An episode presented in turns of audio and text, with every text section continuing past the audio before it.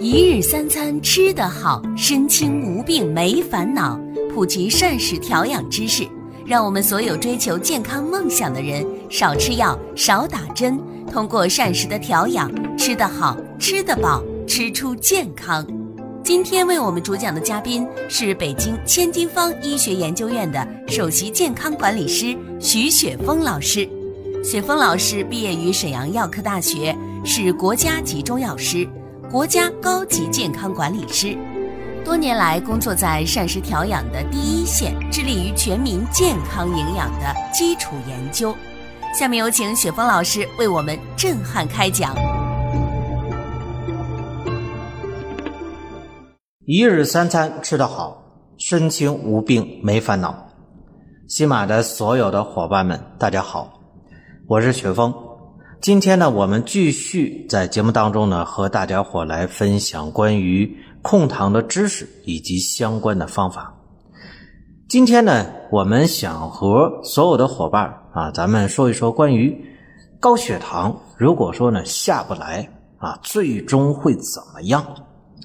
其实关于这个问题啊，啊，我们很多伙伴呢都知道啊，这糖尿病啊，血糖高了之后呢，呃，不是说特别的好，对吧？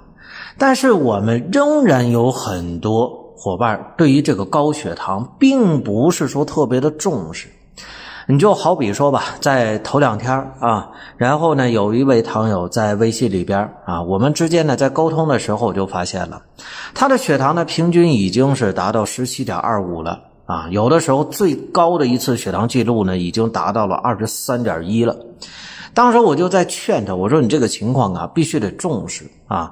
呃，第一个呢，有必要的前提下是需要考虑住院的啊。第二个情况呢，那么我这边是有这个整体的血糖重建方案的，你需要仔细的、认真的去考虑一下啊。但是呢，这位伙伴啊，始终呢回答就是好的，嗯，不错啊。可是过两天问他有没有到医院去检查，他说没有。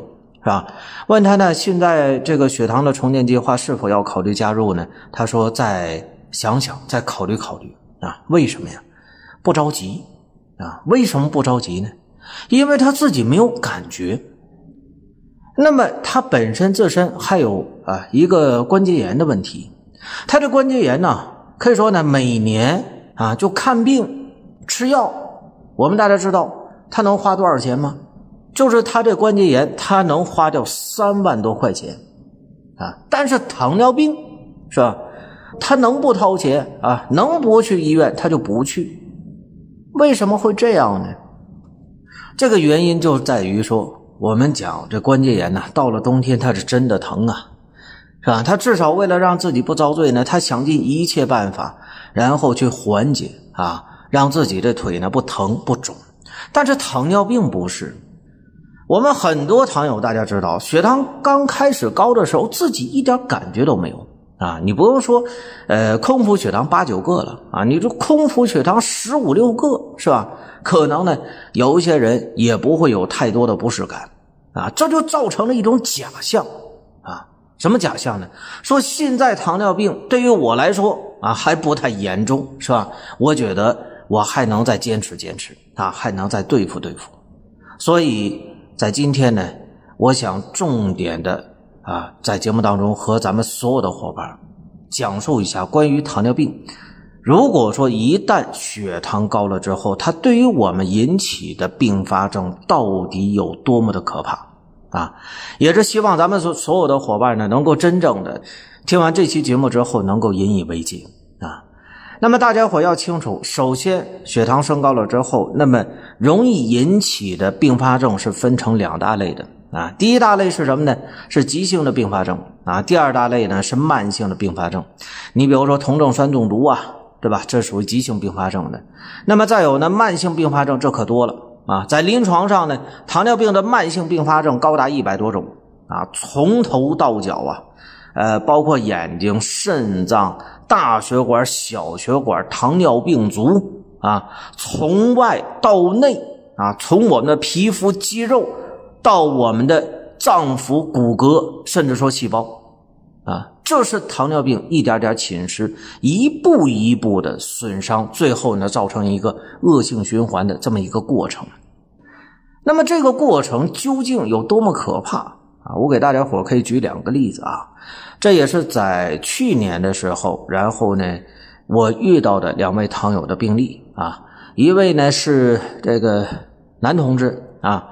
五十多岁不到六十，然后呢，他糖尿病是有八年了啊。刚检查出来的时候啊，就一再的叮嘱他说：“你要注意饮食啊，要注意运动啊，啊。”但是他自己呢，觉得不怎么严重啊，也不疼不痒的，基本上也没太当回事饮食上呢不控制啊，甚至说呢还经常喝酒啊，没有什么忌口的，最多别人就劝他几句的时候呢，他听劝了，能吃点药。啊，要是不听劝的话呢，可能连药都不吃，就这么一种情况啊。那么在他确诊之后啊，一年左右就开始出现了一些异常的症状了，什么呢？胸口的疼痛啊。那么这种疼痛呢，他也没太当回事啊。呃，直到说后来慢慢发展，越来越疼，并且越来越频繁，然后呢，实在是挺不住了，到医院里边去检查，结果呢？医生在诊断之后发现什么？大面积的心肌梗死啊！万幸的是到医院里边是吧？这个检查的及时，但是医生说了，说这个情况呢，必须要考虑的是做搭桥手术啊！什么叫搭桥手术啊？开胸大手术。当时这位糖友自己都没想到，说我得糖尿病啊，这心脏病是糖尿病带的吗？没错呀，啊，这是典型的大血管的病变，糖心病啊。那么再有一位啊，是更年轻一点的，是一位女同志啊，四十多岁啊，糖尿病呢是五年，然后呢，她找到我的时候就感觉到头晕啊，心脏呢也不是说特别的舒服，呃，并且呢，当时啊在微信里边给我发过来报告呢，是血糖啊、血压呀都不正常，嗯，呃，并且呢去检查过，医生说了，说现在呢，呃，脖子这儿有斑块啊，当时害怕了。是吧？然后呢，是找到了我。那么这种情况，他就不明白一点，不明白什么呢？他就问我说了：“说我明明都已经是注射胰岛素了，怎么我现在这血糖还是没控制住呢？”我在跟他沟通的时候，我发现了，啊，他的整体控糖这五年以来，除了注射胰岛素之外，剩下的什么也没干。啥意思呢？饮食没控制，运动不运动，没时间啊！睡觉呢，天天熬夜，为什么？因为有会议、加班啊，忙是吧？很多原因，反正呢，最终结果就是没有什么特别好的生活习惯啊，最终呢，出现了这么样的问题。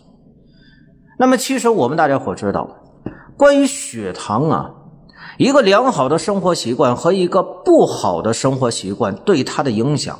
是非常巨大的。那么，如果单纯的依靠药物啊，没有系统的一个控糖的整体的干预的话，最终你这血糖是控制不住的啊。用药是非常重要的环节，但是我们讲过的糖尿病的控糖五驾马车，这仍然是缺一不可的。这些都是非常关键的。那么，可能有一些伙伴呢就会问了，说。糖尿病不至于吧？我自己没什么感觉呀。啊，像你说的这么吓人，这是真实的情况吗？啊，其实大家伙一定要清楚一点，关于糖尿病呢，如果说我们在完全不控制的情况下，三年左右出现并发症的概率是百分之四十六，啊，五年左右出现并发症的这种几率呢是百分之六十一。如果说我们糖友，你在不注意血糖的情况下，是吧？呃，你仍然没什么感觉的话，你还算是比较幸运的。那如果说十年左右并发症出现的几率是百分之九十八，如果说你到糖尿病十年了，啊，你仍然没有并发症，是吧？你自己呢也没怎么控制，那你就是那个百分之二的幸运儿。我觉得这个啊，你买彩票都能中大奖，对吗？实际情况是我们现在正在听节目的所有的伙伴，那么自身呢都会伴随着并发症的问题啊。那么关于这一点呢，大家伙一定要重视。当血糖升高你控制不住的时候啊，急性的并发症是要人命的。像我们刚才讲的说酮症酸中毒啊，包括呢再严重一点的高渗性昏迷以及呢乳酸中毒，这是要人命的。啊，乳酸中毒的死亡率是非常高的，大家伙要清楚，是吧？另外呢，慢性并发症，这也都是非常可怕的啊！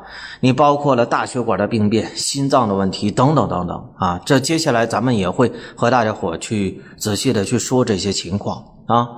那么在这里边呢，首先也是说句题外的，如果说我们有糖友，你已经有并发症了啊，原先你没重视过血糖，对吧？你现在想重视了，怎么办呢？最好能够加我的微信啊，我们结合你自身的情况，咱们具体问题具体分析啊。关于糖尿病，你已经自己耽误了这么久了，那么现在我们需要有具体的控糖方法了，对吧？你可以及时的来加我的微信啊，我们再仔细的沟通。那么除此之外呢，各位伙伴啊，如果你在收听这档节目的时候，确实你觉得对你有所帮助的话，那么你可以啊。点击这个节目免费订阅的按钮，这样的话呢，节目在以后更新的时候，你第一时间就能收听到，对吧？啊，好了，咱们继续啊。那么关于糖尿病的慢性并发症，其实啊也没有一个是善良的，对吧？你比如说刚才我们讲到的大血管病变，这个在临床上我们能看到，一般七年左右的糖尿病多少都会伴随着。呃，动脉硬化呀，冠心病啊，啊，都会出现这些情况。只不过说呢，严重的是心梗啊，是致命的；不严重的，你像心脏供血不足啊，是吧？这个心律不齐啊，心肌缺血等等啊，这些问题呢也会出现。再有微小循环的这种呢病变也是非常之多的，而且也非常麻烦。你包括说导致眼睛的失明、眼底出血啊，肾病，对吧？尿频呐。尿蛋白呀，啊，包括说什么呢？脚部的、手脚的这种凉啊、麻，甚至说呢，严重的糖尿病足的溃烂，这都是微循环以及神经的病变。那么，如果说我们糖尿病你血糖控制不好的话，这些并发症就会加速的出现。当然了，我们有很多伙伴啊，在控糖的时候呢。并不是说对血糖不重视，而往往有的时候是有点自暴自弃。什么意思啊？就是说，呃，我知道自己这糖尿病啊在发展啊，我也知道呢，血糖高了对自己确实是没有好处。可是我控糖了，我注意饮食了，我用药了，但是我血糖仍然没控制住啊啊！那这种情况下，你再让我重视，再到医院去检查。啊，再系统控糖不也就是那么回事吗？其实，如果我们各位伙伴你是啊这种问题的话，那么呢，我觉得呃最主要的是我们还是没有掌握一个正确的方法。关于糖尿病啊，特别是二型糖尿病啊，我们在节目当中呢说过很多次，它的血糖上升是吧？它的核心问题是两个方面。它不是说一个啊，那么第一个方面是什么呢？就是跟我们的胰岛功能以及胰岛素是有关系的啊。而这种情况，我们说通过药物、通过饮食、通过运动，其实是能够合理解决的，对吧？可是关键点就在于说，糖尿病啊，它的升糖第二个核心性的问题呢，是药物解决不了的，叫什么呢？我们把它称为叫胰岛素抵抗。啊，什么叫胰岛素抵抗啊？说白了，就是我们身体全身的脏腑细胞没办法再吸收我们血液当中的血糖了啊。这种情况，我们就把它称为叫胰岛素抵抗。那么这个问题呢，如果说我们没有针对性的方法，或者说原先我们根本就不知道有胰岛素抵抗的问题的话，那么我们控糖始终是瘸腿的啊。所以呢，我们大家有没有发现，哪怕是说你过去用降糖药物啊，你这个血糖呢，哪怕能控制下来，它也是不稳定的啊。今天好一点，明天不好一点，也不知道为什么。吃的东西差不多是吧？然后呢，呃，用药也没什么变化，为什么血糖今天就低了，明天就高了呢？因为我们在整体控糖上始终还是瘸腿的一种状态，我们始终没有解决胰岛素抵抗，就是说细胞重新吃糖用糖的问题啊，这才是最为关键的。那么关于胰岛素抵抗是吧？就是我们这个细胞为什么不吃糖了，不能吸收血糖了？原因呢？其实我们之前在头几期的节目当中和大家伙仔细的分析过。我们各位伙伴呢，如果说你是一位新朋友啊，你是拉客的，我建议啊，你翻翻上几期的节目，仔细的听一听啊。